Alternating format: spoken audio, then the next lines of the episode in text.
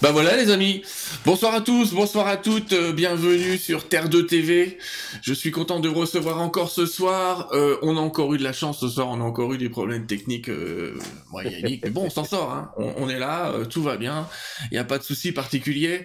Je voulais vous remercier d'être de plus en plus nombreux à écouter l'émission. Je remercie même ceux qu'on dit le journaliste fait du bruit sur sa chaise. Je voudrais juste leur dire que je ne suis pas journaliste, je n'ai pas de carte de presse, je ne suis qu'un pauvre Moldu euh, qui essaye de, de, faire des émissions de temps en temps et avec des invités que j'aime parce que sinon c'est pas intéressant. Donc ce soir, je suis justement très content de recevoir Yannick. Bonsoir Yannick.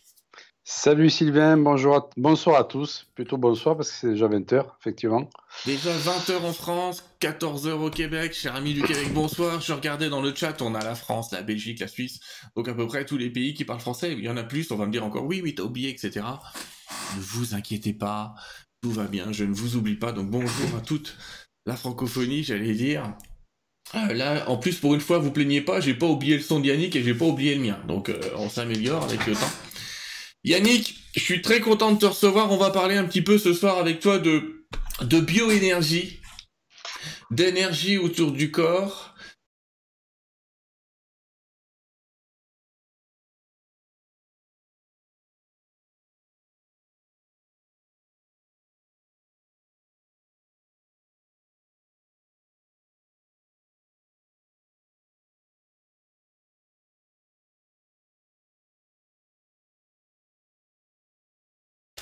Bah voilà, nous revoilà. Quand, je vous dis qu'on a des soucis techniques, j'ai pas ta caméra, Yannick. C'est un détail, mais je crois qu'il y a un petit bouton caméra. Je vous ai dit qu'on avait des petits soucis techniques, mais heureusement, on arrive à faire avec et on est de, on est de retour. Alors, on est de retour. Euh, j'espère que vous êtes là parce que le chat euh, s'est gentiment barré. Alors, je vais, je vais essayer de le restituer. Hop. de voir si je retrouverai le chat ou pas, mais en tout cas. Euh, L'enregistrement se fait, l'émission se fait. Vous avez l'air d'être encore là, donc n'hésitez pas à écrire dans le chat. Hein. Enfin, c'est pas la peine de me dire si c'est... On a eu de l'orage là, donc je vous cache pas que je suis un petit peu perdu avec tout ça. Yannick, j'étais en train de dire que j'allais te laisser te présenter toi-même. Euh, tout en faisant quand même euh, une petite introduction en disant que tu es euh, auteur, tu es conférencier notamment, euh, tu es en tant qu'auteur l'auteur de, de, plusieurs ouvrages dont on, on va parler comme ça un petit peu en, transversal. Je vous les ai mis à l'écran les amis. Donc les livres dont je parle sont Le héros c'est vous. Allez, carrément, mais ça c'est, on verra, c'est un peu plus juste. La santé sur tous les plans, j'allais presque dire c'est celui qui nous intéresse, mais euh, il y en a d'autres, bien sûr. Tu as écrit un livre qui s'appelle Levez-vous toujours du bon pied. Ah, tout à fait. Un petit livre pour avoir la forme. Mais il faut toujours un petit bouquin comme ça. Gardez-le dans votre poche. Et puis, il nous parle, ou là, je pense que tu parles peut-être de nos amis partis, décédés Exactement. moi, je n'ai pas lu celui-là, donc je peux pas vous le dire, j'ai pas tout lu. J'arrive pas à tout lire encore, mais ça avance tranquillement. Alors, euh, eh bien, je disais, j'allais te laisser te présenter, juste dire peut-être que tu as démarré ta carrière avec l'idée d'être kinésithérapeute. Ouais. Effectivement, j'ai démarré. Euh, T'as dérivé, j'allais dire, mais je vais te laisser raconter. j'étais effectivement euh, kinésithérapeute, donc moi, j'étais pas du tout ouvert au monde de l'énergétique, de l'invisible, euh, euh, tout ça quand j'étais ado et puis jeune adulte. Et puis la vie m'a mené à être kinésithérapeute. Et en étant kiné, eh bien, il m'est apparu que les personnes qui venaient me consulter il y avait une autre dimension derrière leur demande, effectivement, euh, notamment une dimension émotionnelle.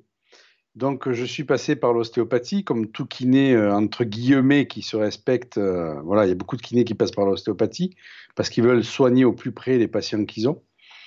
Mais il me manquait toujours la dimension émotionnelle que j'ai appréhendée en allant faire la kinésiologie. J'ai eu la chance d'avoir un professeur d'ostéopathie qui était kinésiologue et qui m'a montré des tests j'ai été assez bluffé. Donc j'ai appréhendé pendant de longues années à travers les études de kinésiologie ce métier.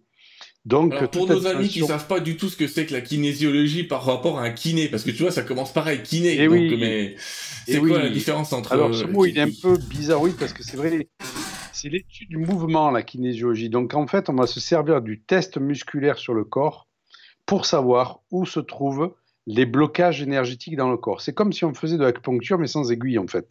D'accord. Et donc on va s'intéresser beaucoup, beaucoup, beaucoup aux émotions parce qu'on apprend qu'effectivement en kinésiologie, les émotions bloquent le corps d'une façon importante. Et qu'en débloquant ces émotions et le psychisme, on arrive à débloquer le corps. J'ai été euh, kiné pendant, kinésiologue pendant longtemps. Et il manquait à ma dimension, la dimension, je dirais, à ma, à ma pratique, la dimension énergétique. Et c'est ça qui m'a mis en route vers le fait d'aller faire des écoles d'énergétique. Donc j'ai commencé par le Reiki, puis euh, j'ai fait d'autres soins, etc., etc.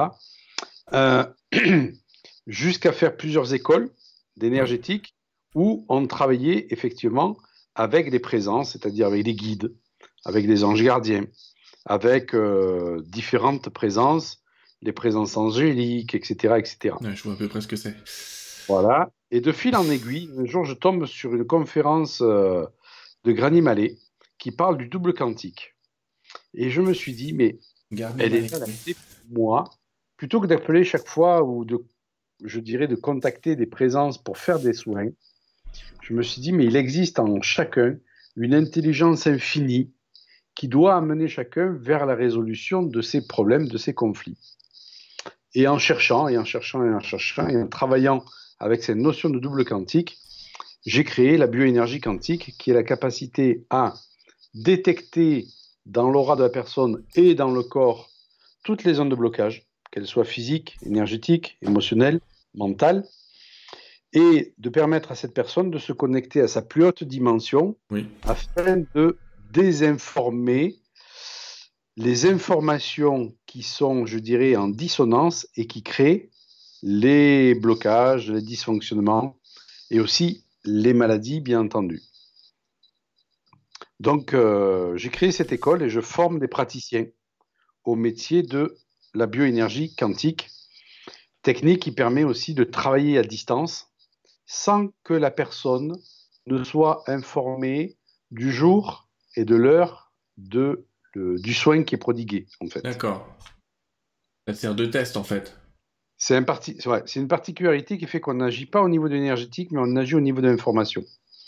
Et du coup, la personne n'a pas besoin d'être allongée ou en repos.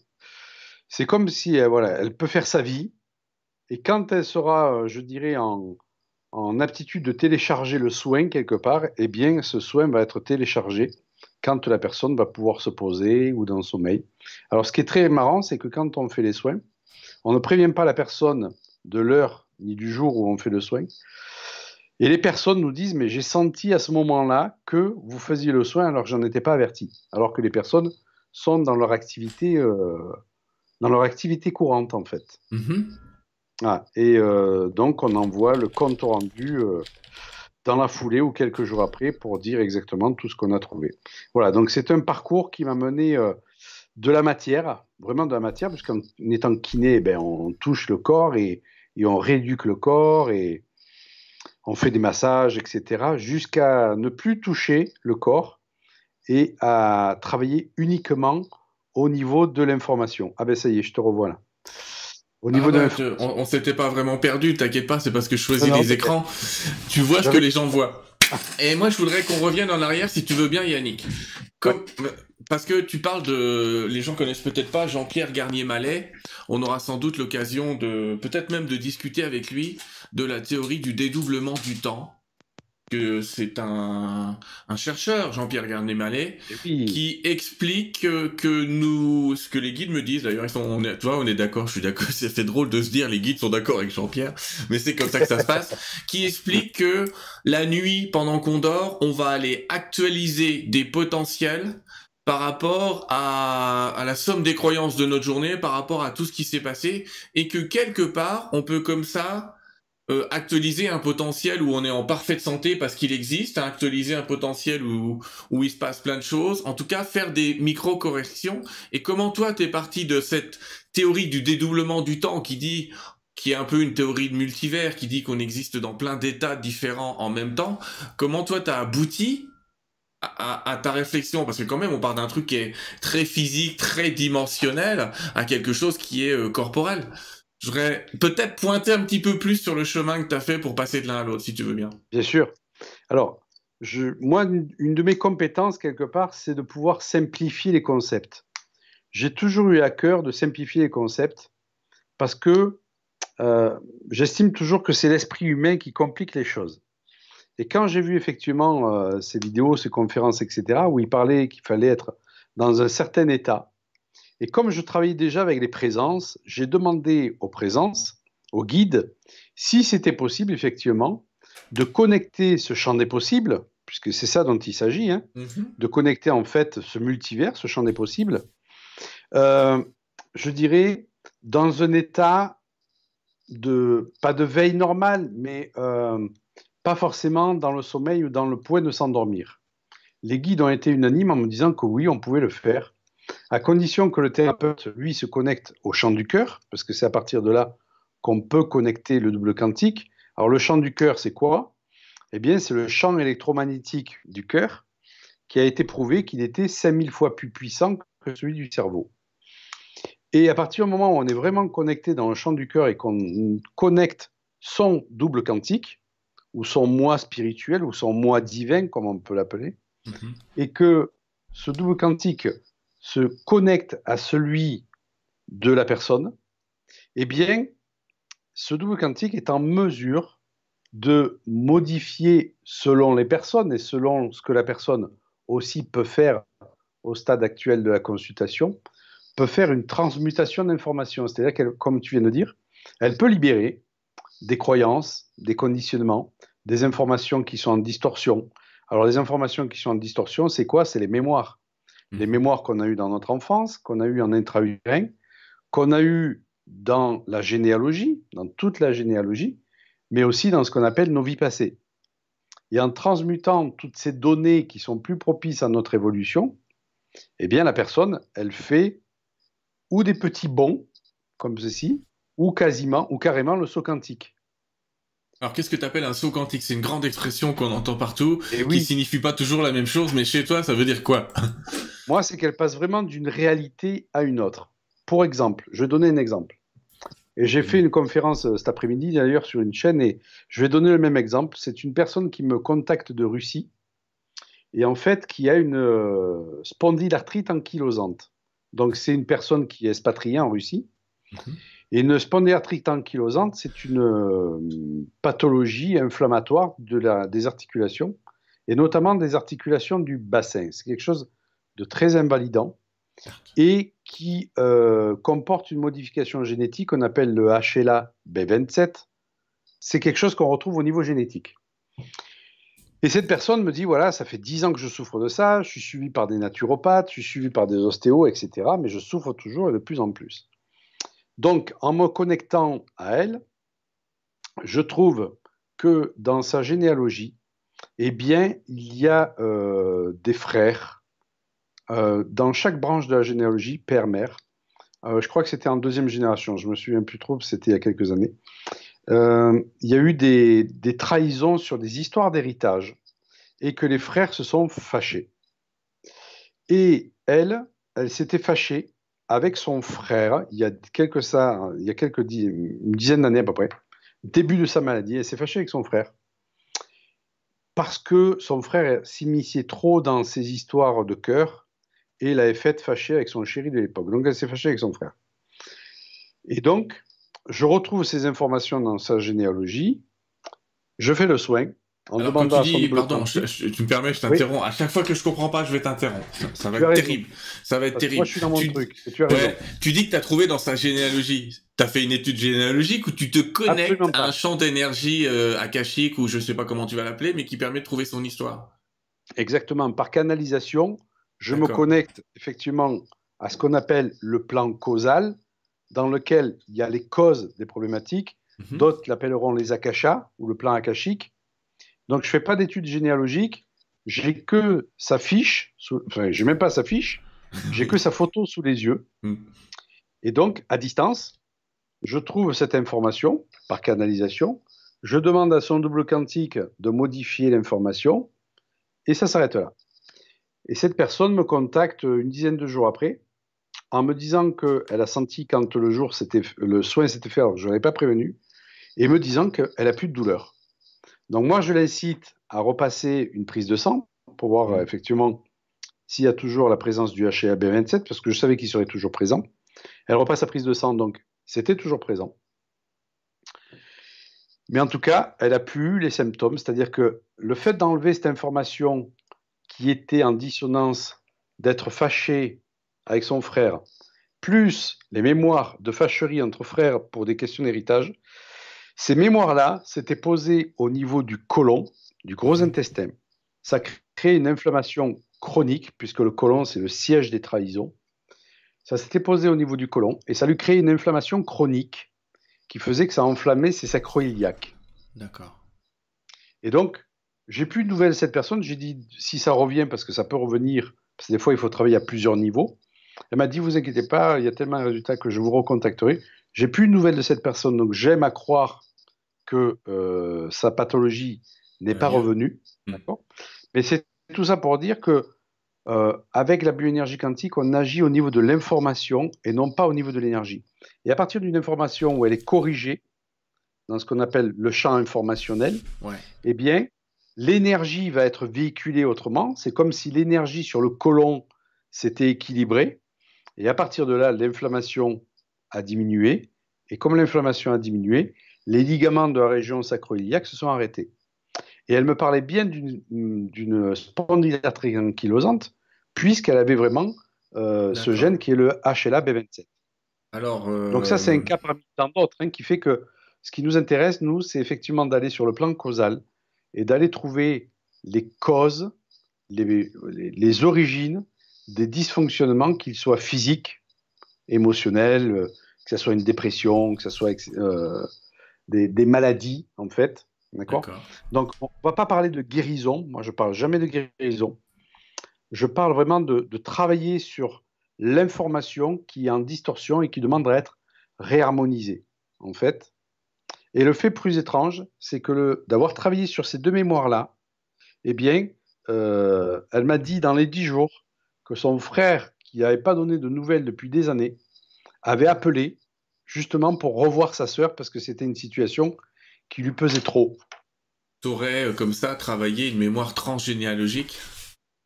Exactement. Un aspect familial en même temps, sachant qu'on est porteur de sa lignée familiale quelque part. Sans pour autant faire de l'étude psychogénéalogique, puisque j'avais fait ça hmm. aussi dans la kinésiologie quand je faisais mes études de kinésio et j'avais fait des études de psychogénéalogie. Euh, je trouvais ça un peu lourd, un peu long, parce qu'on était obligé de, de, de comment dirais-je, de, de brasser toute la généalogie. Mhm. Alors que là, par la canalisation, ben, comme tu fais toi avec tes guides, on trouve exactement l'origine ciblée du problème. Il n'y a pas besoin de tout fouiller en fait. Qui est souvent à l'opposé de ce qu'imaginent les gens, mais on, va en reparler juste après. Donc ce que, ce que tu es en train de dire, euh, je sais pas si tu connais, mais ça ressemble un petit peu à ce que le professeur Hammer appelait d'un côté les foyers de Hammer, parfois ça existe, alors, je précise que sacroiliaque, on me demande si c'est le nom d'un nouveau sein. Non, sacroiliaque, l'articulation sacroiliaque, c'est votre hanche. Hein. Donc euh, voilà, c'est la hanche. Et euh, euh, que ce que je veux dire, oui, je parlais des foyers de Hammer et ça ressemble aussi peut-être aux travaux qu'avait fait Bruce Lipton. Je sais pas si tu connais le monsieur. Mais Bruce Lipton, il explique qu'on peut activer ou désactiver ces gènes, et pour lui, c'est juste une information qui s'active ou une information qui se désactive. Donc, euh, ce que je veux dire, c'est ce que j'essaye de dire à nos amis, c'est que la science tout à fait appuyée que fait le professeur Bruce Lipton ou qu'a fait le professeur Hammer viennent totalement appuyer ce que toi tu fais, euh, pas de manière empirique parce que ça fait longtemps que tu le fais, mais vraiment ce que tu fais de manière intuitive. Aujourd'hui, on a des tas de sciences qui disent si seulement on avait des outils qui permettaient de corriger l'information, on pourrait guérir les maladies de manière informationnelle. Donc, dans cette histoire, tu dis que tu vas chercher en gros, où est l'information? On dirait qu'il y a des informations qui restent bloquées, mais est-ce que je, pose des questions volontairement parce que ça ressemble à d'autres choses qu'on connaît et on va pas essayer de tout mélanger, mais on va se rapprocher un peu. Est-ce que une maladie pour toi serait chez certains, c'est une information qu'on n'aurait pas traitée et qui serait restée coincée dans le passé? Est-ce que c'est quelque chose qui parle? Est-ce que le problème, il est toujours dans le passé ou pas? Pour reposer la question différemment. Pour moi, la maladie, c'est pas le problème. La maladie, c'est la conséquence d'un problème hmm. qui n'a pas été traité dans le passé, en fait. C'est comme si la maladie, c'était, euh, je dirais, un prétexte. un prétexte pas conscient. C'est pas la personne qui vient consciemment avec un prétexte. C'est un prétexte pour travailler quelque chose qui est effectivement en dissonance chez soi. Mm. Et je vois toutes les, pathologies que je peux traiter. Il y a comme ça une, personne de Hong Kong, une maladie de Crohn qu'elle avait depuis des années, des années. Pareil, on a traité ça en. Donc, maladie de Crohn, on va préciser pour les gens, c'est une maladie digestive qui vous crée des inflammations de l'intestin, qui peut vous donner des diarrhées à peu près n'importe quand et des douleurs terribles. C'est par crise et par épisode. Et toi, tu interviens là-dessus? Donc, on lui a dit euh, que c'était des intolérances au gluten, hmm. intolérances au lactose. Ça fait des années qu'elle consommait plus tout ça, qu'elle avait des traitements pas possibles. Et bien, pareil, elle avait une, information en distorsion qui entraînait chez elle une inflammation chronique à ce niveau-là. Et le fait de libérer la distorsion, l'information en distorsion, a libéré le symptôme. Par le fait d'aller chercher la cause, euh, la cause exacte. Et donc ces causes, elles peuvent être où? Elles peuvent être dans notre enfance, dans notre euh, vie intra-utérine, dans la généalogie, puisqu'on détient les mémoires de nos, de nos ancêtres, et puis aussi euh, dans nos vies passées, dans nos croyances, dans nos comportements. Donc c'est effectivement le fait d'aller, c'est comme si on avait un ordinateur et on ouvrait les fichiers pour voir dans quel fichier se situe euh, l'information qui n'est pas bien cryptée en fait. Hmm. Et cette information, il faut la recrypter. À partir du moment où on va la recrypter, elle va agir au niveau de l'ADN de ce qu'on appelle les mémoires cellulaires. Les mémoires cellulaires, c'est effectivement ce que l'on trouve dans l'ADN au niveau de l'activation de tous les programmes du corps, quoi. Hmm. Exactement. Est-ce que je vais être moderne maintenant, mais est-ce que tu trouves pas que depuis quelques années, parfois, est-ce qu'il peut arriver de guérir une maladie sans connaître la cause, sans que la cause soit jamais trouvée, et finalement, il y a un déblocage qui se fait comme ça, ou est-ce qu'il faut que la personne ait conscience de ce qui s'est passé? Déjà, premier point, premier point, moi je ne guéris jamais rien. Je ne parle jamais de guérison. On parle de soins, on est d'accord. Voilà. C'est s'il y a guérison, c'est la personne déjà qui se guérit parce que c'est son propre guérisseur chez elle. Mm. Ensuite, le deuxième point, c'est que la guérison, elle n'est pas forcément, euh, je dirais, au niveau où on va la, où on, où on l'attend. C'est-à-dire qu'une personne peut ne pas guérir d'une pathologie euh, physique, mais a fait un tel cheminement pour comprendre et traiter sa pathologie physique qu'elle va faire, je dirais, au niveau euh, émotionnel, au niveau psychique, une guérison de plein de choses sans pour autant que le corps puisse parfois guérir. D'accord. Moi, j'ai toujours euh, cette image qui est que il y a plein de choses qu'on n'est pas obligé de conscientiser. C'est comme si, par exemple, le, on, rentrait sur un terrain et on passe à la débroussailleuse. On passe à la débroussailleuse et on ne va pas s'amuser à décrypter tout, tout ce qu'on débroussaille, en fait. S'il y a des ronces, s'il y a des petits arbustes, on débroussaille. Mais parfois, quand on a débroussaillé, on s'aperçoit qu'il y a un rocher au milieu du terrain et que ce rocher, on ne peut pas le traiter avec la débroussailleuse. Il faut aller chercher une tractopelle. Mais pour que je puisse aller chercher un tractopelle, il faut que j'identifie que c'est un rocher. Ça veut dire qu'il y a certaines choses, on est obligé de les identifier parce que le fait de les ramener à la conscience, c'est ça qui va permettre à la personne de se libérer. Et cette personne que je pense, à, qui était à Hong Kong, qui avait fait cette maladie de Crohn, j'en pense toujours parce que ça a été un de mes premiers cas. Et les premiers cas, on s'en souvient toujours. c'est vrai. Et en fait, c'est le fait d'avoir conscientisé. Euh, donc, cette personne, il y avait des, des problèmes d'adultère dans sa famille. Toutes les femmes étaient trahies au niveau de sa famille par leur, par leur conjoint. Et donc, j'avais enlevé cette première couche d'information qui avait fait partir sa maladie de Crohn. Elle me recontacte quelques mois après en me disant mais maladie, ma maladie de Crohn est pire qu'avant. Je lui dis mais qu'est-ce qui vous est arrivé de négatif? Elle m'a dit rien, absolument rien. Je lui dis alors qu'est-ce qui vous est arrivé en positif? Elle me dit j'ai rencontré quelqu'un. Ça faisait quatre ans que j'étais seul. J'ai rencontré quelqu'un. Au moment où j'ai rencontré quelqu'un, ma maladie de Crohn est repartie. Je lui dis mais ça c'est parce que ça a réactivé, ça a réactivé la peur d'être trompé. Et en fait, elle avait besoin de conscientiser que sa peur d'être trompée avait réactivé sa problématique pour qu'elle puisse se détacher de cette peur d'être trompée, en fait. Donc tu nous dis que la maladie est une information euh, qui soit... Euh, en fait, elle nous protège quelque part, la maladie. J'allais presque dire que la maladie vient nous protéger en nous empêchant parfois un truc. On s'auto-protège. Là, la dame, elle faisait une maladie de Crohn pour se protéger de sa peur, non? C'est surtout... La, maladie, c'est vraiment un outil de conscientisation. Elle nous prévient Hmm. Comme on n'arrive pas à sonder notre inconscient et à comprendre ce qui se trame dans l'inconscient, elle vient se manifester au niveau du physique, du corps physique, pour dire oh, oh il y a un programme qui n'est pas OK, il faut que tu le changes. C'est vraiment la maladie, c'est aussi un mode de communication du corps pour attirer notre attention sur hmm. quelque chose qui n'est pas aligné. On le sait bien, par exemple, quand on est toujours la tête dans le guidon, qu'on ne prend jamais un moment pour soi et euh, qu'on ne respecte pas ses besoins, c'est beaucoup plus facile de tomber, euh, je dirais, en mode grippal, d'avoir une grippe qui va vous clouer, d'accord, au lit, de façon à vous faire arrêter et que vous puissiez vous reposer.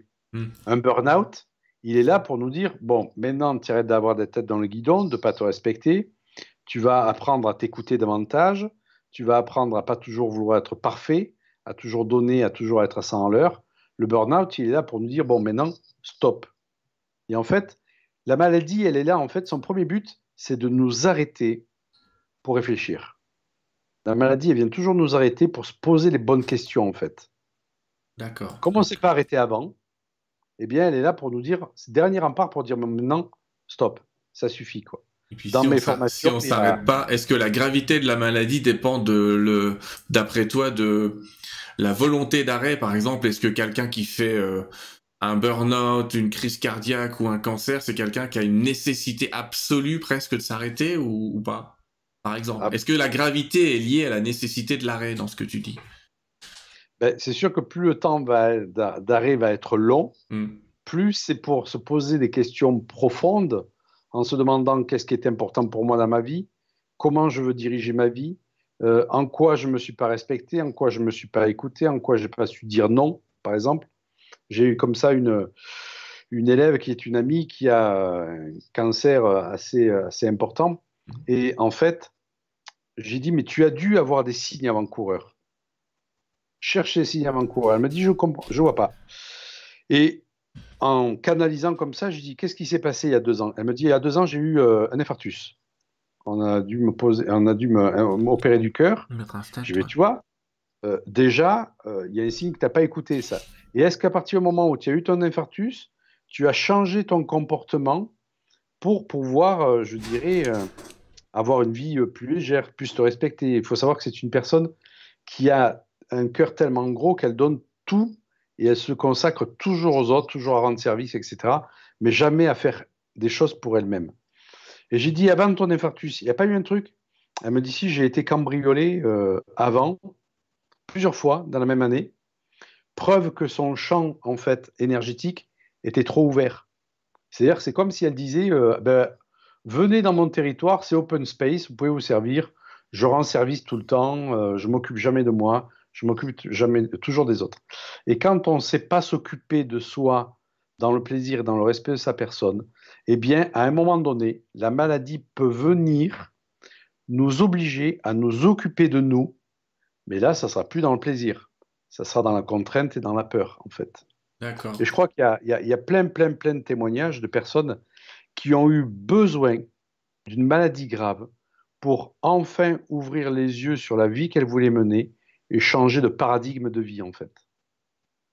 Donc, quelque part, euh, pense peut-être la même chose que moi, c'est-à-dire que ce qu'on vient de vivre là dans, le monde entier, c'est-à-dire un confinement de deux mois, finalement c'était peut-être un bon préventif pour certaines maladies, ça nous a obligés à réfléchir avant d'être malade à certaines choses.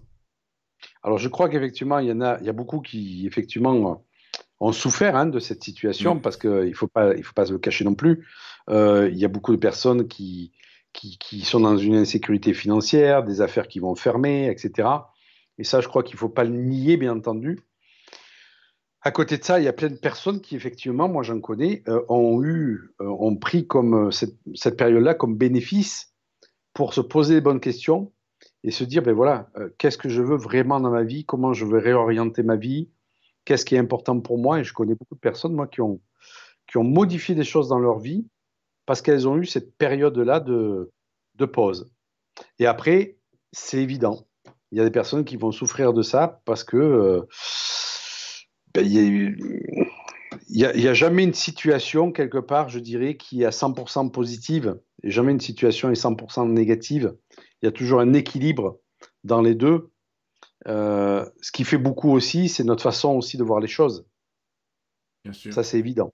Bien sûr, deux personnes peuvent vivre le même événement et tout à fait le vivre de manière différente, avec des C'est la perception qu'on a de l'événement, puisque l'événement, lui, quelque part, il est dans cette neutralité, et ce qui va teinter l'événement, c'est la perception qu'on a de cet événement et d'une, je dirais, d'une, d'une difficulté. Ben, certains vont en faire, vont le garder au stade de difficulté, et d'autres vont en faire une occasion à grandir, un challenge, un défi.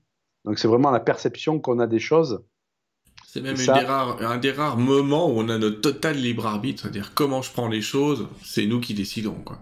Et notre libre arbitre, je dirais, il est vraiment là. Parce qu'il y a plein d'événements, bien entendu, dans notre vie, je dirais qu'on ne choisit pas consciemment. Quand on se prend un tsunami euh, sur la tête, c'est pas nous qui l'avons choisi, bien entendu, consciemment. Hmm. Mais effectivement, qu'est-ce qui va faire la différence? C'est la façon qu'on a de voir les choses. ça ne veut pas dire qu'on ne va pas être abattu hein, pendant quelques jours, quelques semaines, mais euh, certains vont rester euh, abattus pendant des mois, voire des années, et d'autres vont se servir de ça, de cette épreuve, pour aller chercher une force, pour aller euh, cultiver des valeurs et rebondir et rebondir là-dessus, en fait. D'accord. Alors, si je reviens à, la bioénergie, on prendra vos questions tout à l'heure, les amis, parce que je vois plein de questions, mais je prendrai pas tout, je vais faire un tri parce qu'on va pas y arriver. Mais quelle est la place du décodage biologique dans la bioénergie? Alors, j'ai appris le décodage, j'ai appris le biologique, le décodage biologique, mais je me suis détaché du décodage biologique. Alors, je trouve qu'il a une intelligence, le décodage biologique, hmm. mais cependant, je le trouve enfermant. Et moi, je préfère coller à l'histoire de la personne qu'à l'histoire d'un organe, en fait. D'accord. Moi, ce qui m'intéresse, pour les gens qui sont tout seuls à la maison, ça peut être une première approche. Tout à fait. Hmm. Moi, je trouve que d'avoir un bon bouquin de décodage biologique, Jacques Martel, le dictionnaire des, maladies. Et Jacques Martel. C'est quelque chose de très bien.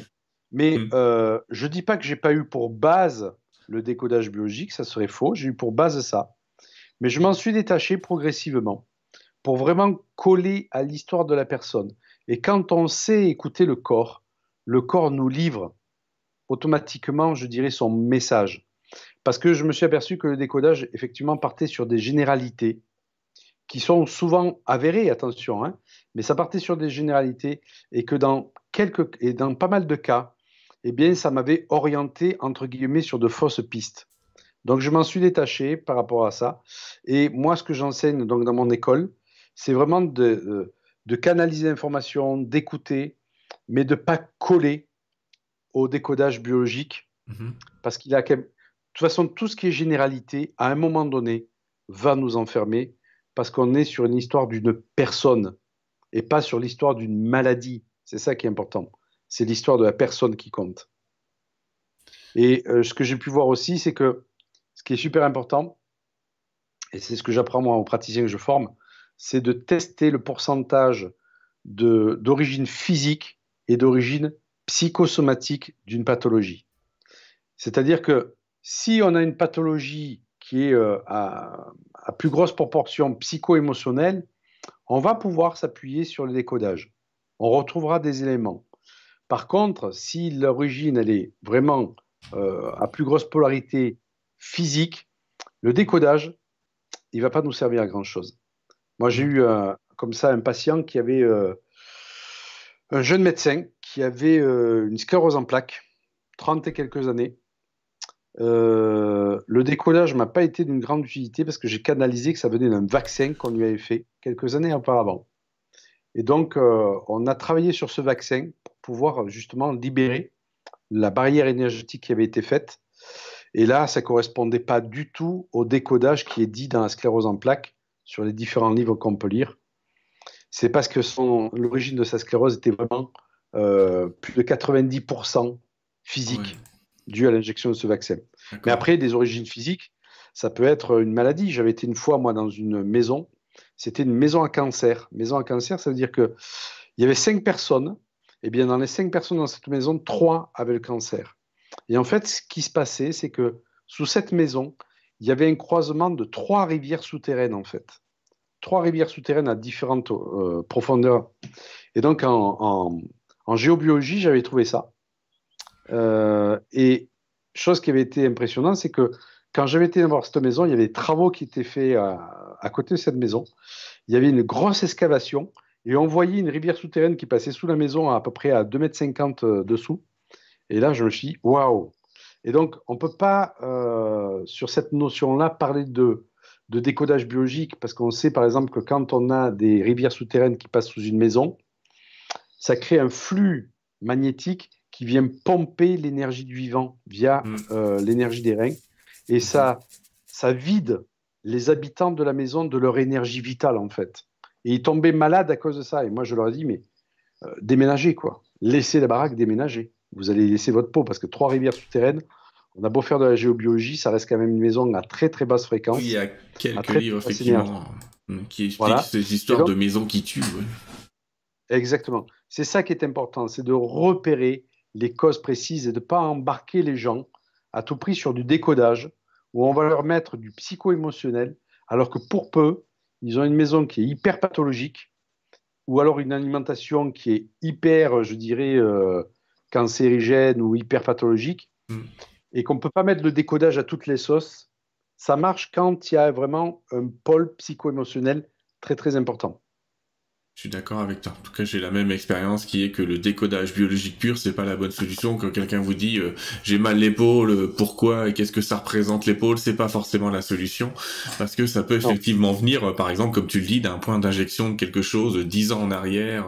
Moi, j'ai retrouvé quelqu'un qui s'était fait, te prends un cas, il s'était fait faire des injections de corticoïdes dans l'épaule quelques années auparavant. Il avait plus mal, mais on voit que c'est ces injections qui ont provoqué tout un système euh, qui sait qu'à dégénérer d'année en année.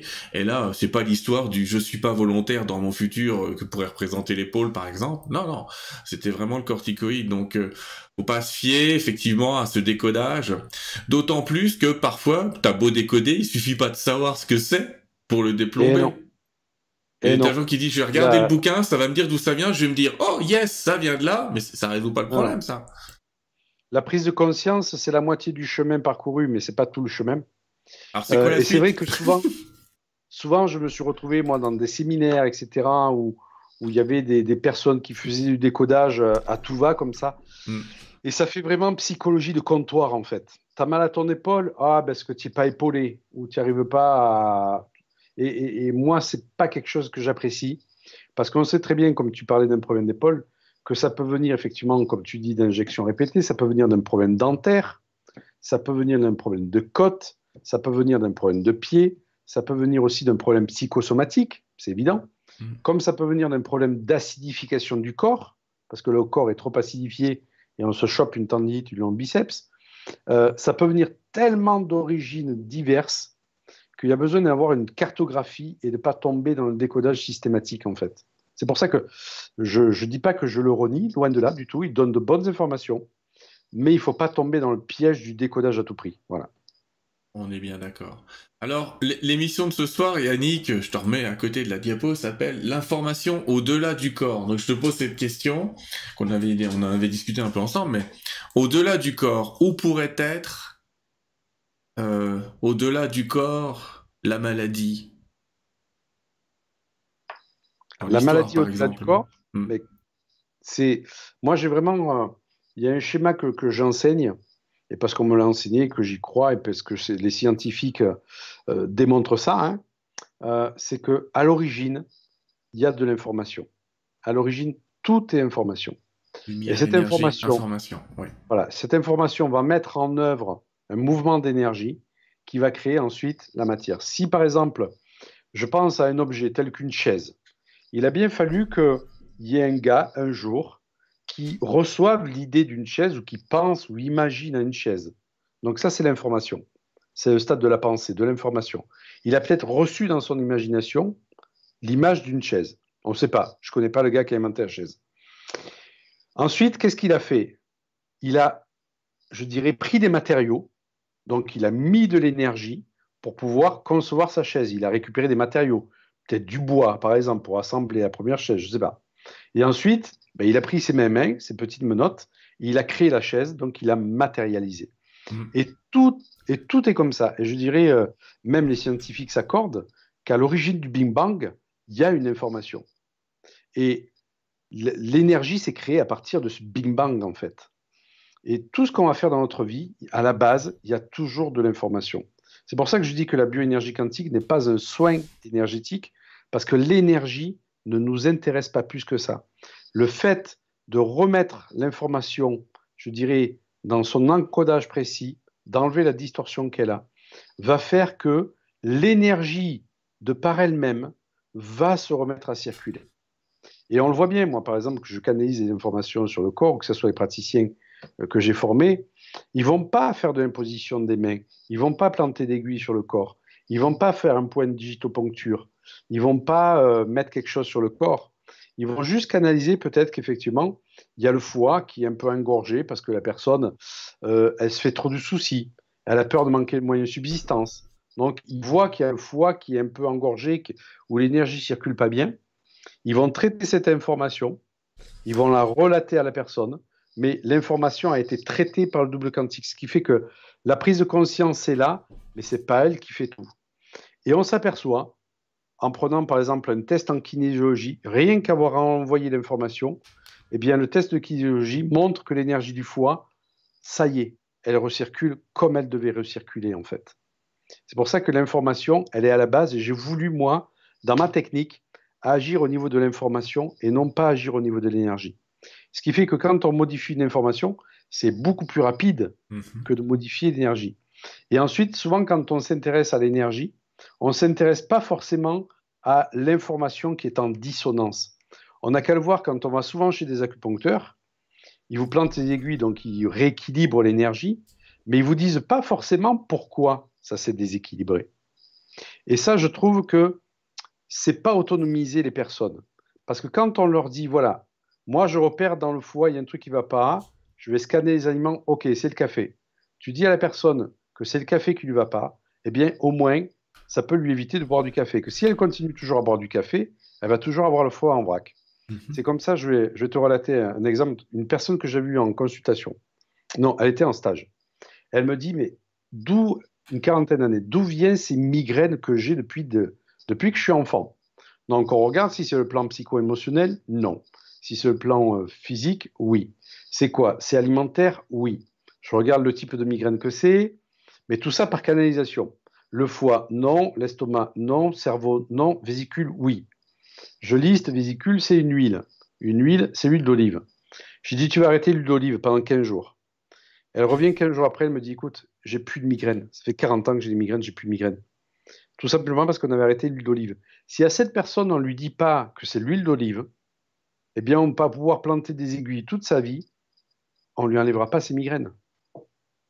Après, voilà, c'est vrai. Par exemple, l'ostéopathie, c'est aussi un système où on dénoue des nœuds énergétiques et on laisse faire le corps.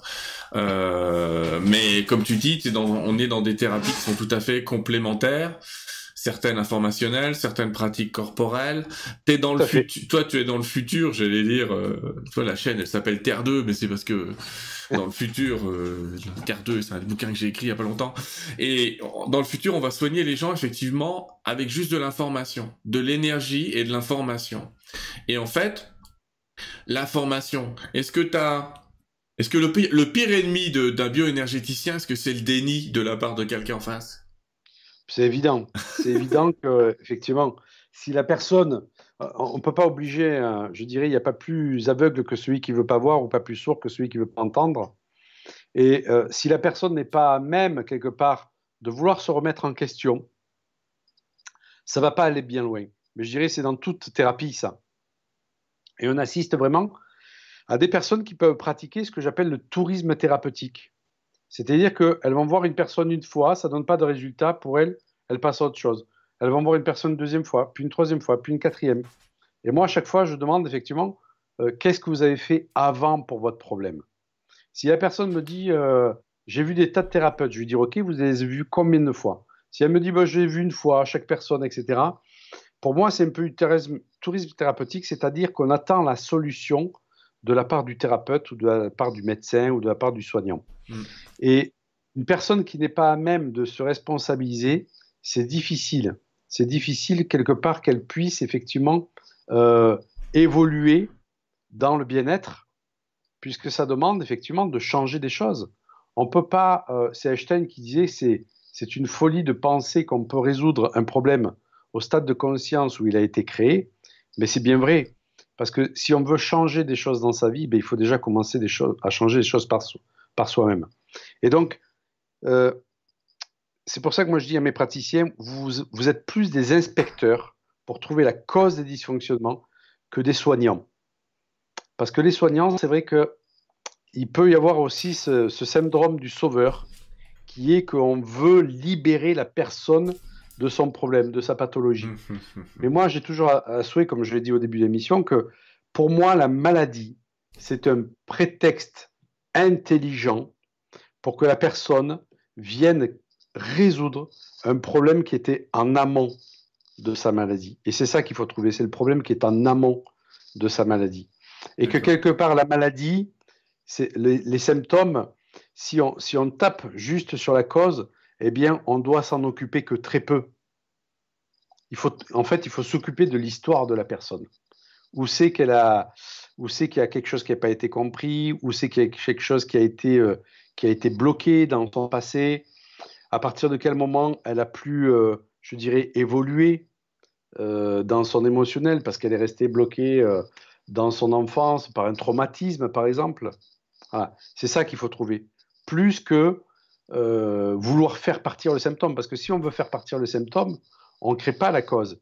Et le corps est très intelligent. C'est-à-dire à partir du moment où on veut faire disparaître un symptôme et qu'on ne traite pas la cause, eh bien, il peut le faire réapparaître ailleurs sous un autre symptôme qu'on comprendra encore moins. C'est comme quand on veut faire disparaître de l'asthme par euh, par de la cortisone par exemple. Souvent, ça donne de l'eczéma.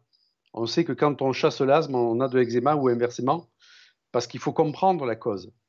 Et moi, j'ai vu beaucoup de, je récupère beaucoup de personnes qui allaient voir d'autres ostéopathes, et je dis pas que l'ostéopathie c'est pas bien, hein. je l'ai pratiqué pendant des années et ça m'arrive encore de la pratiquer. Mais quand je pratique l'ostéopathie, je vais voir pourquoi la vertèbre est bloquée. C'est-à-dire qu'il y a une différence entre quelqu'un qui s'est cassé la figure dans les escaliers et qui se retrouve bloqué, et quelqu'un qui, tous les mois, se refait le même blocage. Moi, je sais que j'avais le cou toujours bloqué et je passais d'ostéo en ostéo.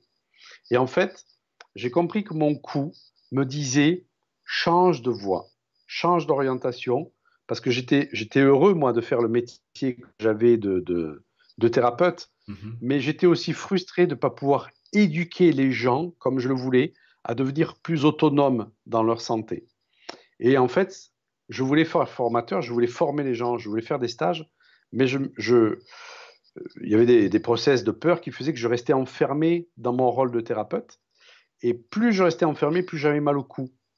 Et en fait, je me suis aperçu qu'à partir du moment où été sorti de mon cabinet, j'avais plus mal au cou. Et en, allant vers le, je dirais le métier de formateur, eh j'ai eu de moins en moins mal au cou, ce qui fait que les ostéos m'ont plus vu. Parce que tous les mois, j'y allais, ils me débloquaient la même cervicale, en fait. Mon corps me disait, mais change de direction. Change de direction. Et c'est pour ça que c'est important de comprendre aussi ce que le corps veut nous dire, la vertèbre veut nous dire, le muscle veut nous dire, c'est super important ça. Et chez certaines personnes, ça ne suffit pas et ça ne marche pas encore. Et je voudrais qu'on aborde avec toi euh, un phénomène qui est assez courant dans les soins, mais dont j'ai pas encore parlé avec un, thérapeute sur cette chaîne. Et, je vais te prendre toi comme ça, ce sera fait. C'est ce qu'on appelle le bénéfice secondaire. Oh là. Ah là, c'est trop loin, je suis trop. Non. Voilà, on, on, connaît bien. Quelque chose Donc, faut vraiment aborder. Ben voilà, je voudrais qu'on parle avec toi justement Explique-nous, explique à tous ceux qui nous écoutent ce qu'est un bénéfice secondaire qui parfois peut faire qu'on garde une maladie pour des raisons qu'on pense bonnes. Je t'écoute. Alors, je vais, je vais citer un cas, ça sera encore plus simple. C'est une personne qui a euh, une sclérose en plaques, qui vient me voir. Et euh, en fait, je repère très vite qu'elle est en insécurité totale dans son couple, puisque son mari est très volage. Et en fait, euh, elle a très peur que son mari la quitte, parce qu'elle est en dépendance affective complète avec son mari. Et en fait, le meilleur moyen qu'elle a de garder son mari auprès d'elle, c'est de déclencher une sclérose en plaques, qui fait qu'effectivement, son mari ne va pas la quitter si elle est malade. Et donc, je lui fais conscientiser ça. Et elle me dit que effectivement, euh, elle a très peur que son mari parte. Elle n'avait pas fait le lien, bien entendu, avec sa maladie, puisqu'elle pensait que c'était plus le fait de d'avoir une mauvaise nourriture, etc. Je lui dis non, votre nourriture n'a rien à voir. Votre maladie, elle est à plus de 90% psycho-émotionnelle. Ça veut dire qu'elle vient vraiment de, votre, de vos croyances, etc. Et en fait, elle est allée beaucoup mieux à partir du moment où on a travaillé sur la dépendance affective. Mais tant qu'elle restait en dépendance affective, elle ne voulait pas guérir de sa sclérose en plaques. C'est pas qu'elle voulait pas consciemment. Elle s'interdisait de guérir de sa sclérose parce que si elle était valide, son mari risquait de partir pour une autre. Et j'ai vu comme ça, effectivement, c'est un des plus gros ennemis de la guérison. C'est ce qu'on appelle le bénéfice secondaire ou ce qu'on appelle l'inversion d'attitude. C'est je veux, mais je veux pas. Je veux gagner de l'argent, je veux euh, une bonne situation, mais quelque part, je veux pas parce que j'ai peur d'être jugé par ma famille. C'est-à-dire que si je dépasse au niveau financier le statut de mes parents, de mes frères, de mes sœurs, j'ai peur d'être rejeté et jugé du clan. Donc, quelque part, je veux gagner de l'argent, mais de l'autre côté, je ne m'interdis pas. Je m'interdis. Et on peut retrouver ça, mais dans tous les domaines. Je veux être en couple, mais j'ai peur d'être trompé. Je veux être en couple, mais j'ai peur de perdre ma liberté. Et en fait, ce qui est important de retenir, c'est que ce qui vibre à partir de nos émotions est toujours plus important que ce qui vibre à partir de nos pensées. Pourquoi? Parce que le champ magnétique du cœur est 5000 fois plus puissant. Donc, si je veux mentalement un couple, mais que je vibre à l'intérieur de moi cette peur d'être enfermé dans le couple, ben, c'est sûr que dès qu'il y a un gars ou une fille qui va se présenter, je vais faire capoter le truc, ou alors il se présentera même pas, je vais dire, mais je rencontre personne. Est-ce que tu n'as pas peur d'être trompé? Est-ce que tu n'as pas peur de, perdre ta liberté? Est-ce que tu n'as pas peur d'être abandonné? C'est-à-dire que tu es fou amoureux ou fou amoureuse, et puis euh, ça t'est déjà arrivé, l'autre s'en va sans donner signe de vie, et toi tu restes pendant des mois à te poser des questions, à être dans le chagrin. Est-ce que tu as vraiment envie de revivre ça? Et on peut rencontrer effectivement, c'est pas que dans la maladie, dans tous les domaines de sa vie, des bénéfices secondaires à ne pas atteindre le but qu'on se fixe, parce que, eh bien, euh, si on se fixe ce but-là, on risque de perdre des choses. Et cette peur de perdre des choses fait que, eh bien, on peut résister très très fortement. Moi, je sais que pendant euh, des, années, j'avais euh, effectivement ce désir de, de, faire de la formation, des conférences, mais quelque part, je ne me sentais pas légitime. J'avais le syndrome de l'imposteur. Et j'avais cette peur d'être critiqué, j'avais cette peur qu'on me, mette à défaut ce que je pouvais dire. Et qu'est-ce qui se produisait? Eh ben, Je partais pas faire des stages. Donc j'avais ce bénéfice secondaire de mmh. rester dans ma zone de confort qui me protégeait de la peur de la critique. En fait, c'est quand, c'est qu'en travaillant sur cette peur de la critique, en me disant, ben, j'ai pas à plaire à tout le monde de toute façon, parce que de toute façon, moi, c'est pas tout le monde qui me plaît, donc c'est normal que moi, je plaise pas à tout le monde. Donc, c'est la règle du jeu. Ok, vas-y, t'es critiqué, tu critiqué, tu t'en fous. Et à partir de là, j'ai lâché le bénéfice secondaire que j'avais à ne pas me mettre en avant. C'est quelque chose aussi que parfois mes guides appellent ça euh, l'auto-sabotage de confort. Je vais, te, je vais te donner plusieurs exemples. Euh, L'auto-sabotage de confort, c'est effectivement, on préfère être dans une zone qu'on ne maîtrise, qu'on maîtrise même si elle est négative, plutôt qu'une zone qu'on va pas maîtriser. J'ai une dame que j'ai essayé de soigner euh, euh, à une époque de, de douleur cervicale, ouais, c'est ça, oui, c'est cervical. Et en fait, ça mhm. partait pas. Et et on a trouvé pourquoi un jour où euh, elle commençait à me dire j'ai pas touché mes indemnités. Et je me suis dit tiens, de quoi tu me parles? Elle me dit bah je suis euh, considérée comme handicapée à 80% et donc elle touchait des indemnités maladie. Chaque elle vivait de ça. Donc pour elle et on a trouvé, je résume, guérir ça signifiait devoir aller chercher du boulot, retourner eh dans le monde du travail. Eh Tant qu'elle était malade, elle n'avait pas à retourner bosser. Alors d'un côté, on avait cette partie consciente qui nous disait ah mais moi je rêve que de ça d'être guéri et d'un autre côté, on avait l'intérieur qui disait mais bon sang, t'as des indemnités, t'es tranquille, t'as la maison, t'es payé euh, pour être malade, j'allais dire, c'est très bien. Donc le bénéfice secondaire, c'était ça. Chez une personne âgée, le, bénéfice secondaire, alors là, on a mis un peu de temps à le trouver. Je vais dire un truc, c'était ma mère, hein. Mais comme ça, on sait qui c'est. Depuis, par la pauvre, elle est partie il y a peu de temps, mais en tout cas, à un moment, elle, elle, avait du mal à améliorer sa condition. Pourquoi? Parce que si jamais elle était guérie, elle ne voyait pas l'infirmière tous les jours. Or, eh l'infirmière, c'était pratiquement la présence, une des seules présences qu'elle voyait tous les jours. Donc, ne plus voir l'infirmière, c'était terrible. Donc faut réfléchir. Parfois, je on peut demander aux gens comme ça, toi ou moi, oui, mais si vous êtes guéri, qu'est-ce qui va changer dans votre vie? La première réponse, c'est oh, tout, ça va être merveilleux. Oui, mais qu'est-ce que vous n'aurez plus? Qu'est-ce qui ne va plus se passer? Et effectivement, on va tomber parfois sur ce qui freine, parce que je vois qu'il y a des gens qui posaient euh, cette question du qu'est-ce qui peut vous freiner, Yannick, dans le fait de résoudre des problèmes? Qu'est-ce qui fait que parfois vous, vous arrivez à guérir des gens? Qu'est-ce qui fait que des fois vous n'arrivez pas à les guérir? Et comme tu l'as dit, toi tu es en charge de 50%, mais faut pas oublier que la personne en face est aussi en charge de 50%. Mais c'est sa responsabilité, bien entendu. C'est sa responsabilité. moi, nous, en tant que bioénergéticien, notre responsabilité, c'est de trouver la cause de son dysfonctionnement, pourquoi elle a créé ce problème-là. Mais ensuite, la guérison appartient, et quand je parle de guérison, ce n'est pas forcément la guérison physique. Pour moi, c'est la guérison sous tous les plans, parce que je vis des personnes, effectivement, qui partaient d'une maladie, qui partaient d'une maladie. Quand je parle de partir, c'est partir du plan terrestre, mais qui avaient guéri tellement de blessures euh, d'enfance, de, de conflits, etc., qu'elles partaient en paix, en fait, et donc elles avaient guéri d'autres plans que le plan physique. C'est pour ça que je dis que la guérison, n'est pas forcément au, à l'endroit où on l'attend, et que cette guérison-là, euh, c'est en aucun cas le praticien qui est en charge de ça. C'est vraiment la personne qui est en charge de ça. Chacun est responsable. Et responsable, pas dire coupable.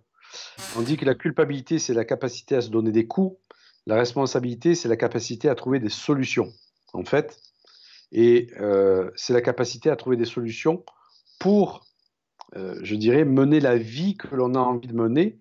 Mais mener la vie qu'on a envie de mener, ça demande aussi de se libérer de l'ancien, de se libérer des conditionnements, de se libérer de sa zone de confort, de sortir au minimum de sa zone de confort.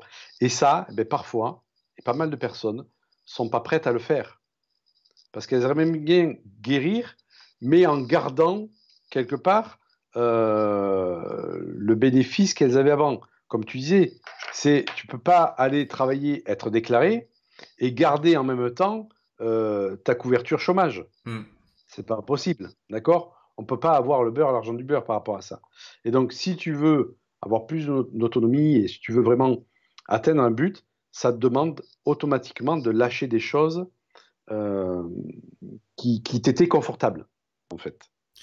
Donc les amis, quelle que soit la thérapie que vous allez voir, on vous invite à retenir que le praticien, c'est celui euh, qui peut vous donner du conseil, vous aider à, trouver euh, vos propres solutions, et, et après c'est à vous de les appliquer. Et j'ai envie de dire, ne vous inquiétez pas, j'ai bossé aussi 17 ans dans le monde médical normal, et je peux vous dire qu'il y a une statistique que j'ai trouvée formidable.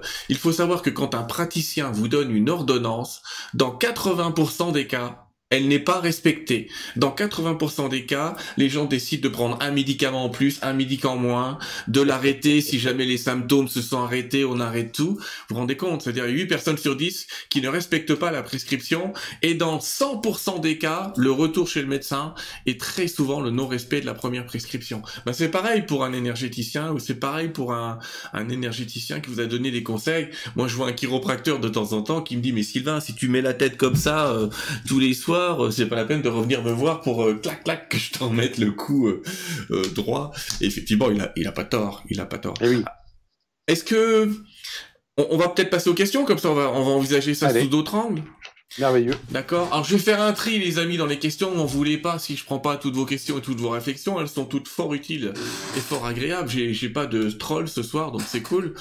Euh, mais on va pas pouvoir tout résoudre. Alors, on va typiquement passer au-dessus de est-ce que la bioénergie peut m'aider à et je vais euh, mettre un petit peu dans le paquet euh, le, la prise de poids.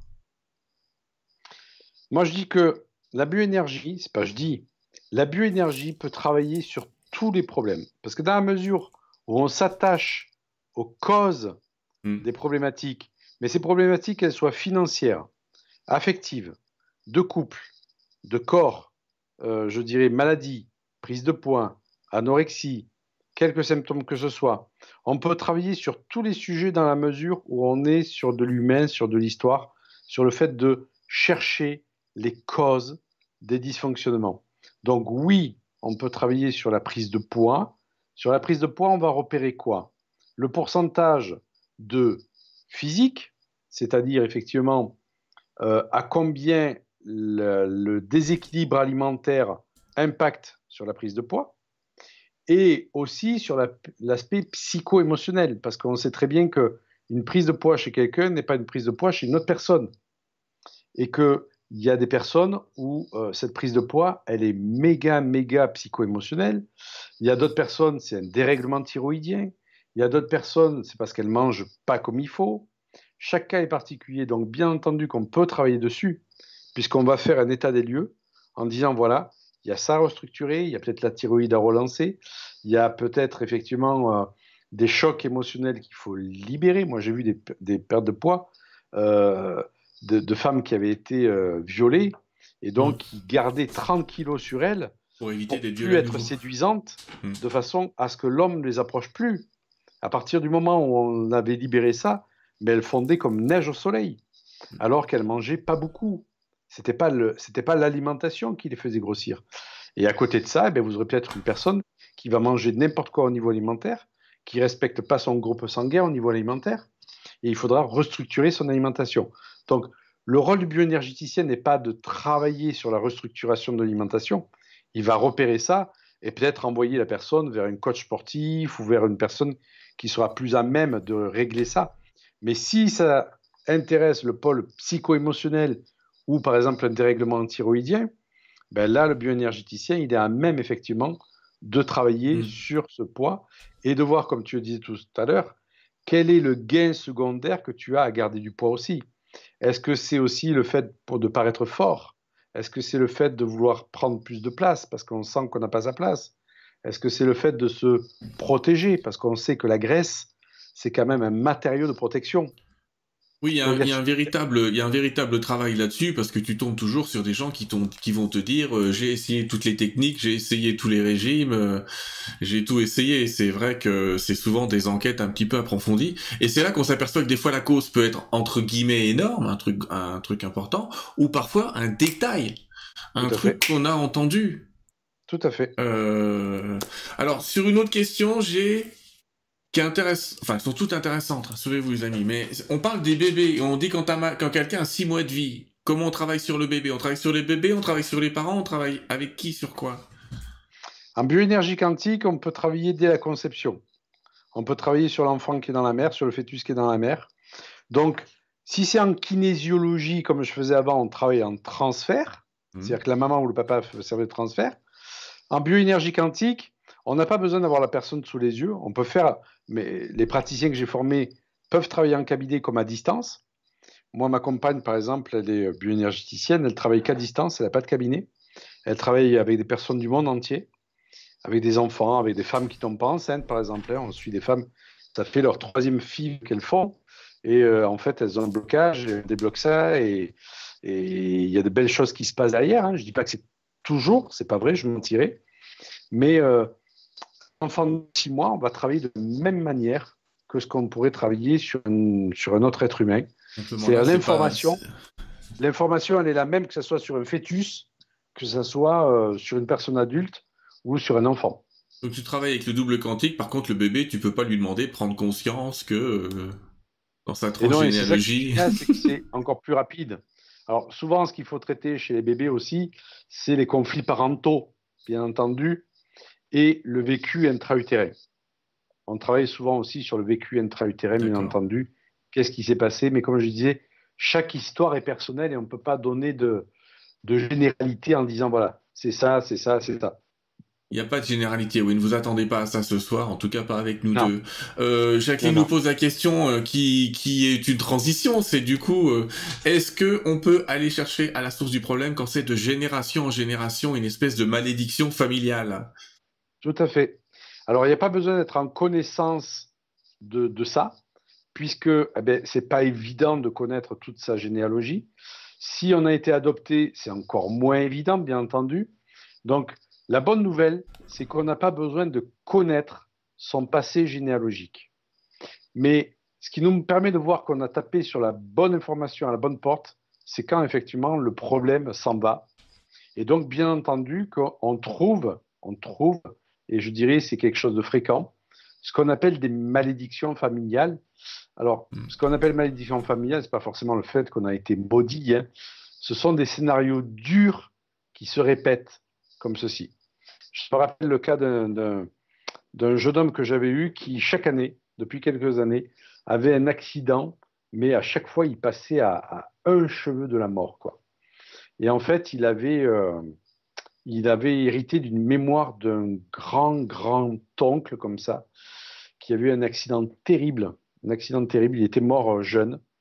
Et euh, ça se transposait sur les garçons de la famille. Je me rappelle que les garçons de la famille, ben, chaque fois, ils, failli, ils, passaient à deux doigts de la mort. Et donc, ça, c'est entre guillemets hein, une sorte de malédiction familiale parce qu'il y a plusieurs sortes de malédictions familiales.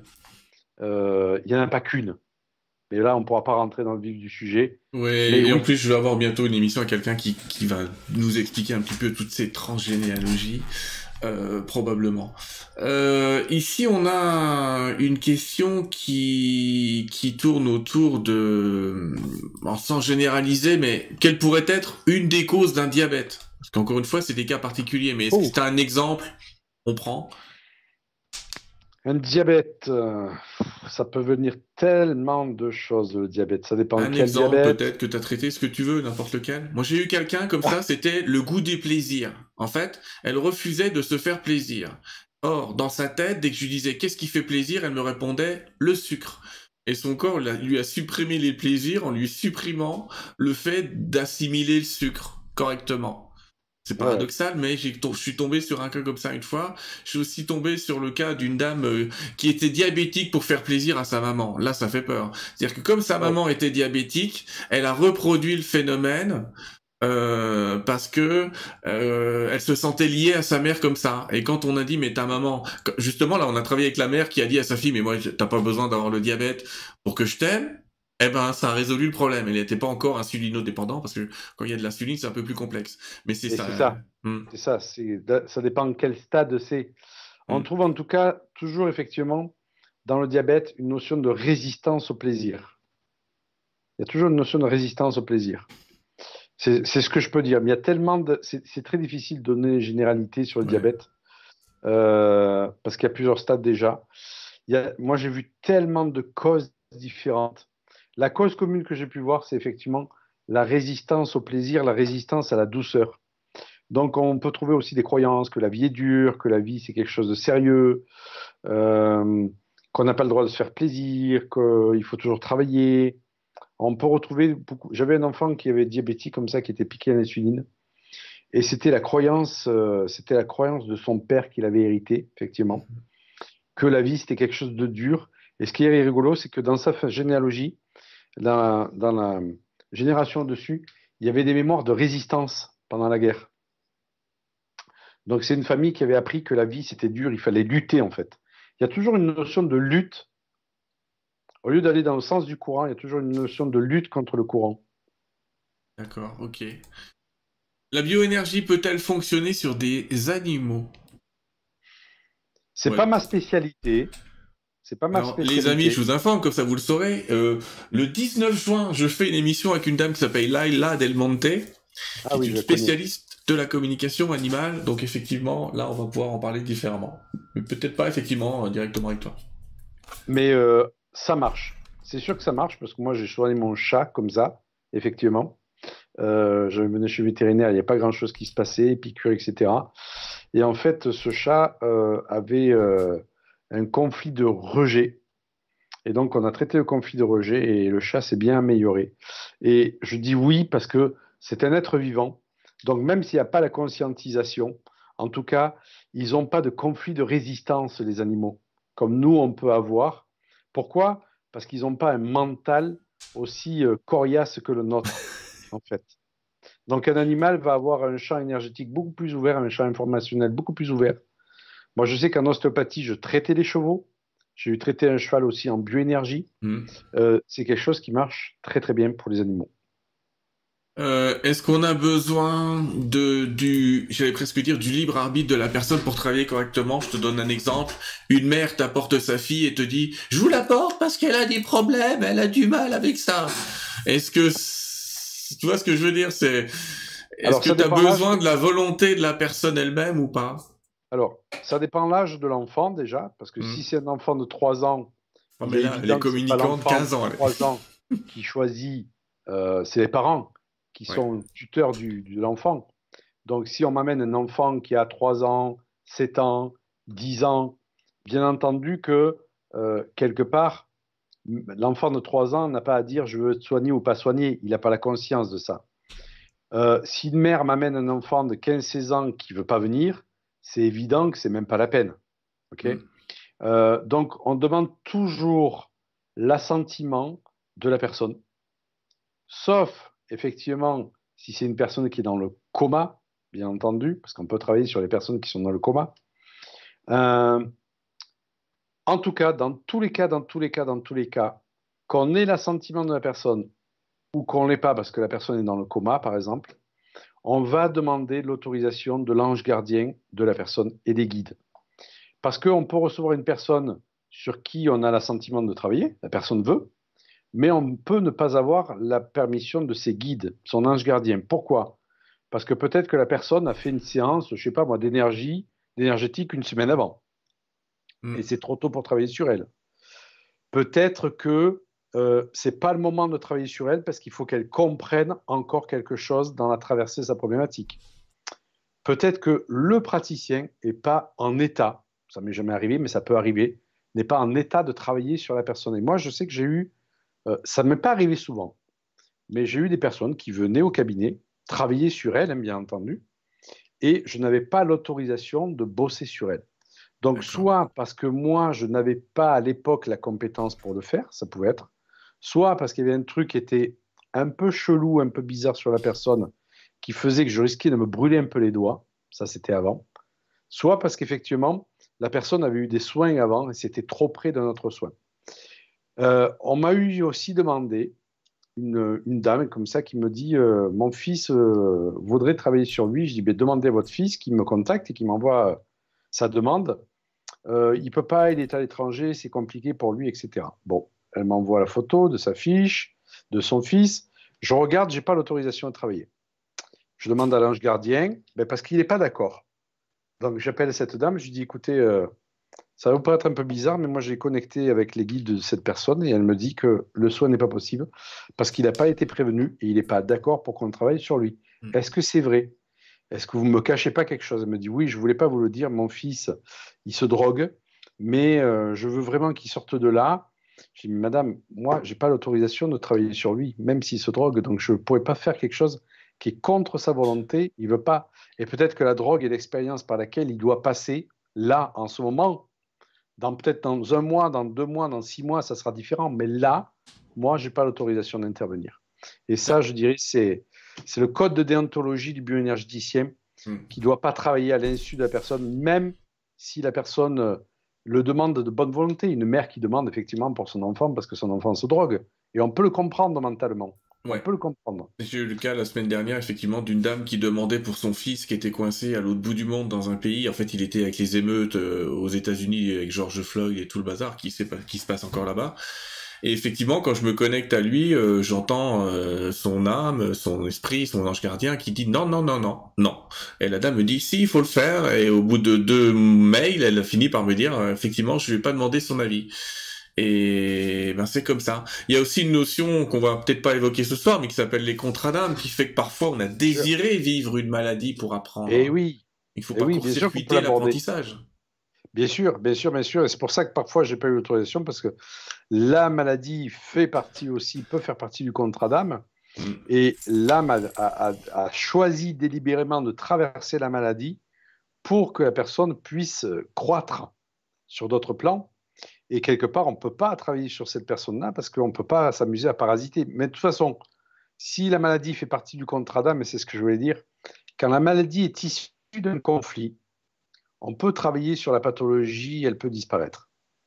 Par contre, si la pathologie est issue d'un contrat d'âme, on peut travailler tant qu'on veut dessus, elle ne disparaîtra pas, parce que l'âme a besoin de traverser ça. Hmm. Et donc, c'est comme si on attaquait, euh, euh, je dirais, un mur en béton avec une mèche à bois, quoi. Hein. c'est la même chose. Ouais, et c'est compliqué quand comprendre aux gens parce que quand on leur explique ça, ils nous disent mais c'est pas vrai, je n'ai pas pu désirer ça, je n'ai pas pu choisir ça. Et pourtant qu'il y a l'apprentissage merveilleux parce que la plupart des gens qui traversent cette maladie finissent par dire avec du recul, parce qu'on les voit avec du recul aussi nous, finalement c'est la meilleure chose qui me soit arrivée. J'ai eu un cancer dans ma vie dont je suis guéri et je peux te dire aujourd'hui c'est la meilleure chose qui me soit arrivée. Mais évidemment, dans le moment euh, où c'est arrivé, t'as qu'une envie, c'est qu'on te l'enlève, quoi. Ah oui, c'est avec le recul hein, qu'on peut dire c'était un cadeau de la vie. Et certaines personnes, euh, voilà. Certaines personnes choisissent même des handicaps très très lourds pour dépasser le corps, pour vivre une vie où le corps ne doit pas être l'outil numéro un ou d'importance numéro un. Parce que j'ai cette question qui est, est-ce que la bioénergie peut supprimer des handicaps? Euh, Autrement dit, est-ce que tu vas faire lever un paralytique? On connaît tous la question. Hein. Euh, bien entendu que non. Bien entendu que non. Euh, je dirais, alors, je ne dis pas que le miracle n'existe pas. Il y en a partout des miracles, et pas seulement à Lourdes, hein, bien mm. entendu. Euh, mais effectivement, dans la notion de handicap, je crois que c'est là où on retrouve le plus le contrat d'âme, qui est que c'est comme si euh, l'âme avait choisi que le corps soit mis un, peu entre parenthèses pour que la personne puisse développer davantage son esprit, son âme, son psychisme, qu'elle trouve la force ailleurs que dans le corps en fait dans le fait de se dépasser, d'aller euh, connecter des valeurs telles que le courage, la volonté, la persévérance, etc. Je, mm. je, parle de quelque chose que je connais très très bien, puisque ma mère, moi, est née handicapée. Euh, elle a, maintenant, ma mère a 90 ans. Elle est née, euh, donc elle a été tirée par les forceps quand elle est née. Et le gynéco, à l'époque, il y a 90 ans, il hein, faut se resituer à l'époque, mm. lui a arraché les tendons du poignet et du mollet. Et donc, à l'époque, ça a été une première mondiale, euh, c'était à Lyon. Elle a reçu une greffe de tendon de veau. Et donc, elle a toujours eu euh, le côté droit euh, handicapé. Pas paralysé, mais handicapé avec le fait de ne pas se servir comme elle voulait de son côté droit. Et c'est pas parce que c'est ma mère, mais j'ai jamais vu une femme avec un courage aussi impressionnant. Elle n'a jamais voulu avoir de cotorep, de carte handicapée. Je sais qu'à 45 ans, elle s'est mise à travailler parce que mon père euh, ancien retraité de l'armée, donc avait une petite pension, il travaillait à côté comme chauffeur. Et donc elle s'est mise à travailler à 45 ans. Elle allait faire les, ménages dans une tour euh, qui faisait plus de 20 étages à 10 km de chez nous. Elle y allait en vélo à 4h30 du matin. Et elle m'a toujours dit, si j'avais pas eu mon handicap, je n'aurais jamais trouvé cette force au fond de moi hmm. pour me dépasser, en fait. Et donc je sais que le handicap, c'est vraiment un contrat d'âme, puisque elle, ça a été à sa naissance. Hein. Donc là, c'est un contrat d'âme qui fait que ça peut passer pour un accident si on regarde dans une vision de forme, mais si on regarde dans une vision de fond, eh bien, je sais que c'est son âme qui a choisi cet handicap pour qu'elle puisse développer cette volonté à toute épreuve, ce qui fait qu'à l'heure d'aujourd'hui, à 90 ans, elle est euh, sur Facebook, elle surfe sur les réseaux, elle écrit un livre, euh, elle est chez elle, elle est même au point de dire je veux pas de canapé, je veux pas de fauteuil. Si je m'assois, c'est sur une chaise parce que je veux pas euh, être dans le confort qui fait que si j'ai trop de confort, j'aurais plus cette volonté-là. quoi. C'est même, entre guillemets, poussé à l'extrême. Mais en tout cas, c'est ce qui lui a permis toujours dans sa vie de se dépasser. Et elle a travaillé de 45 ans à 75 ans montant son entreprise à la force du poignet. Mmh. Et je dis à la force du poignet parce qu'il y avait un poignet qui marchait moins que l'autre, en plus. Euh, voilà, pour dire que le handicap, est quelque chose qui permet à beaucoup d'individus de se dépasser. Ce sont des âmes fortes, véritablement fortes, une grande force. Parce qu'il faut, pour faire un choix d'âme pareil, croyez-moi, faut pas en arriver à sa première incarnation, j'allais dire. C'est ça. Euh, on me pose la question qu'on te pose tout le temps, mais je sais pas si c'est une réponse sur les acouphènes. Les acouphènes, j'en ai traité pas mal, ouais. Hmm.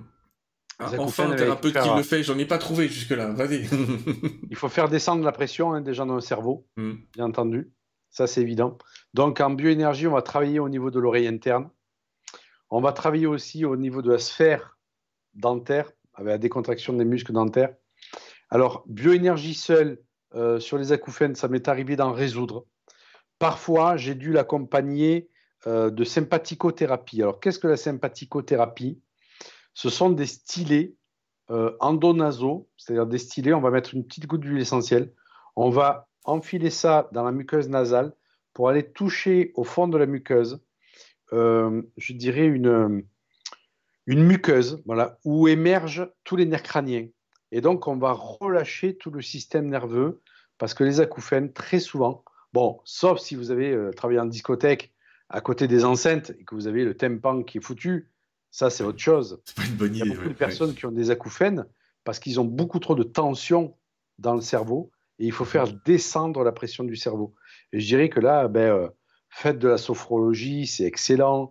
Faites de la relaxation, faites de la méditation, faites de la sympathicothérapie, faites de l'ostéopathie, faites tout ce qui est en votre pouvoir pour effectivement descendre euh, cette, cette euh, je dirais, cette électricité cérébrale et puis, et puis, et puis se lâcher un peu la grappe aussi parce qu'on trouve vraiment beaucoup, je dirais, de, perfectionnisme, souvent de performance dans ces notions d'acouphène. Ouais. Hmm. On va tranquillement terminer l'émission, ça dure à peu près une heure et demie comme format. Je te remercie beaucoup Yannick dans un premier temps, mais j'ai pas fini de te dire merci. Déjà, je vais remontrer, euh, tes livres, euh, ceux-là. Et puis, il y a des gens qui veulent te rencontrer. Ils me demandent, on a répondu, mais est-ce que tu donnes des, des séances et des rendez-vous? Alors, je donne plus de consultations. Moi, je me consacre maintenant à la formation des praticiens. Mhm. Ça, c'est la moitié de mon temps.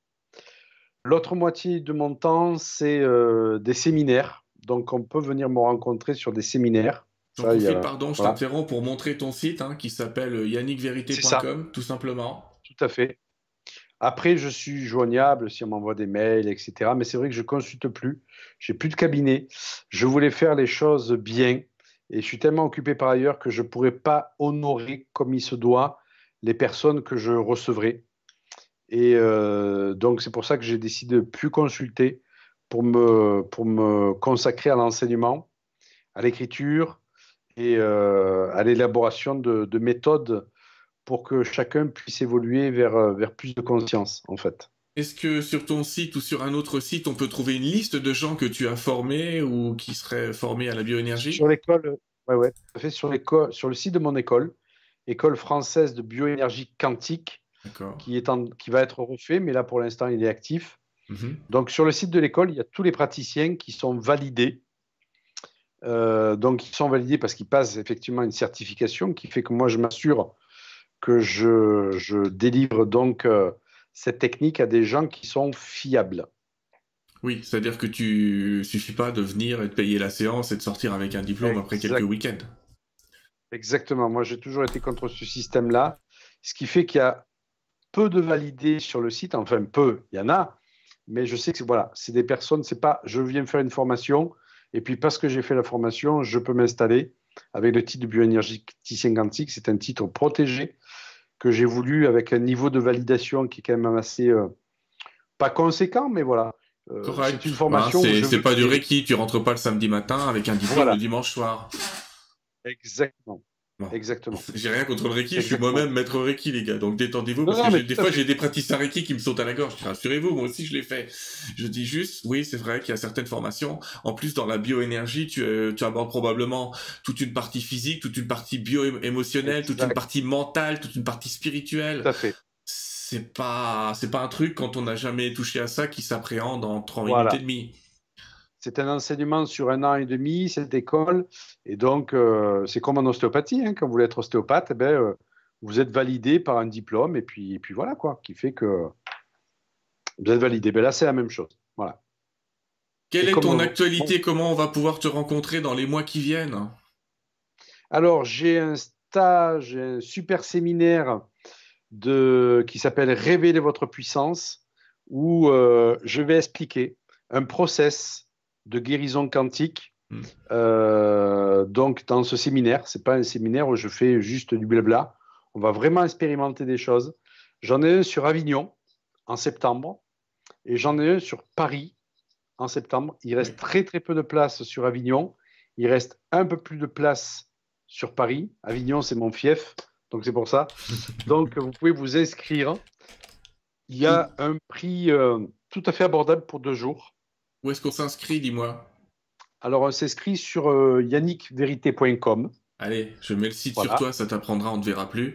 Et effectivement, sur, sur, Yannick Vérité, vous le avez. Masterclass. Pardon?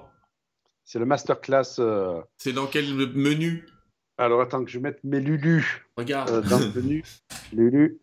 C'est effectivement se former, masterclass. le premier. Révèle ta puissance. C'est Avignon, Paris, Québec. On va se croiser à Québec. Avignon, Lille. Alors Québec, je ne sais pas quand est-ce qu'on va y retourner. Ah hein, putain, pourvu qu'on ait le droit d'y aller. Pour le moment, si on y va, on est bloqué 15 jours. c'est ça. Donc pour l'instant, c'est réglé. Voilà. Donc j'ai maintenu effectivement euh, Avignon, Paris et Nice. Mm. Et donc c'est un séminaire, euh, c'est une nouveauté parce qu'on est vraiment sur du quantique.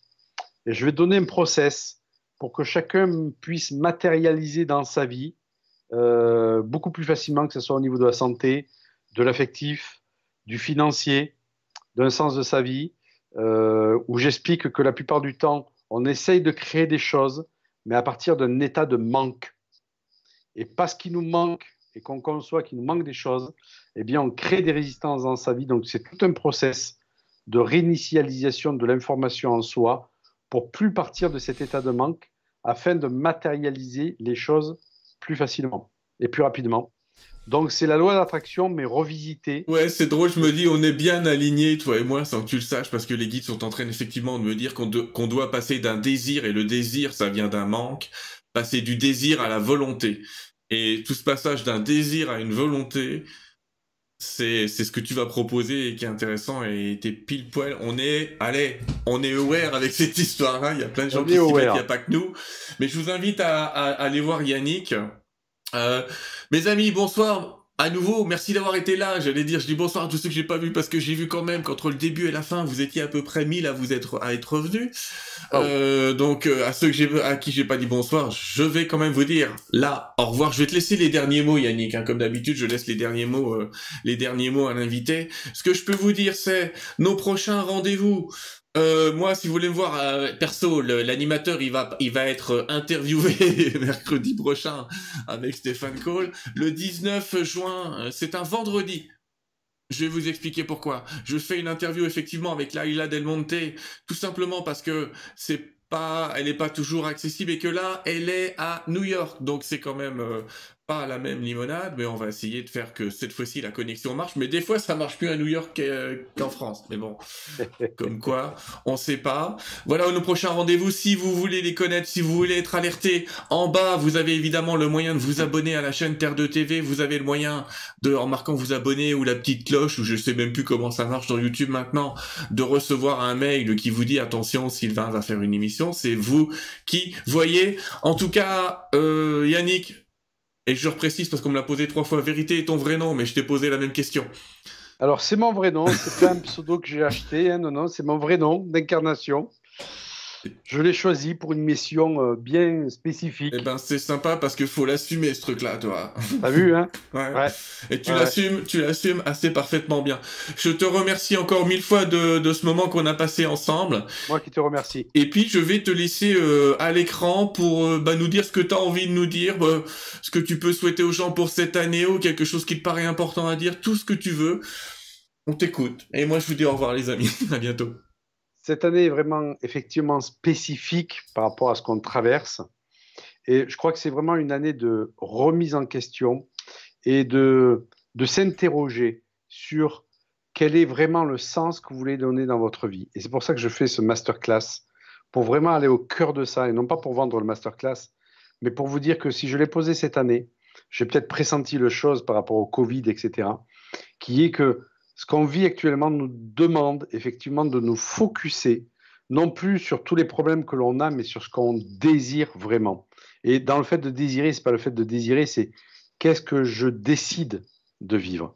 C'est ça qui est vraiment important et que on vit une époque formidable, même si elle a plein de travers, mais comme toutes les époques qui ont été passées auparavant, qui est de euh, vraiment de choisir ce qu'on décide de vivre.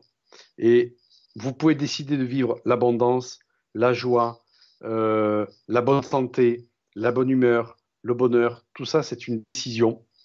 Et donc, j'espère vous retrouver très prochainement pour le masterclass à Paris, à Avignon ou à Nice, pour qu'on puisse vraiment cheminer ensemble vers ça. Juste une petite chose au passage, la deuxième place est à moitié prix si vous venez à deux. Je vous dis à très bientôt. Merci. Merci, à bientôt.